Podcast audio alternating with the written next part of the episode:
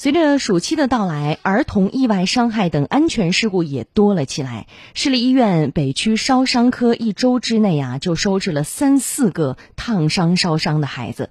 我们来听广电全媒体记者文良的报道。在烧伤整形科的病房里，一位三岁幼童从脖子到胸口部位都被厚厚的纱布缠绕，不时发出痛苦的哭叫声。小朋友全身百分之二十烫伤，表皮脱落，真皮层也受到了损伤。孩子如此严重的伤情是怎么造成的呢？孩子爸爸做饭的时候被那个粥烫到了。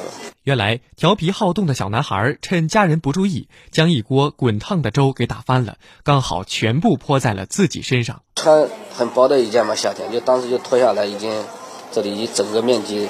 都烫坏掉了。苏州市立医院北区烧创伤中心副主任金希元告诉记者：“进入暑期，儿童意外伤害接诊量明显增多，每天都有好几起，以热水、热汤以及明火烫伤为主。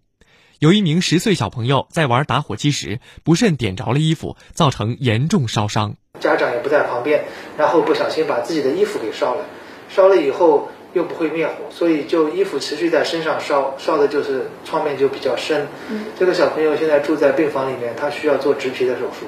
金新元表示，调皮好奇是孩子的天性，家长时刻要将孩子的人身安全放在第一位，看护时不能离开自己的视线。而一旦发生烧伤、烫伤等意外事故的话，家长也要学会紧急处置的技能。不要去急着脱衣服或者脱裤子，先用冷水冲，让局部冷却下来，疼痛也会减轻，啊，这种小孩子的惊慌也会减少，然后在一边冲洗的情况下面，慢慢把衣服这样脱开来，这样能够最大程度的减少对创面的损伤。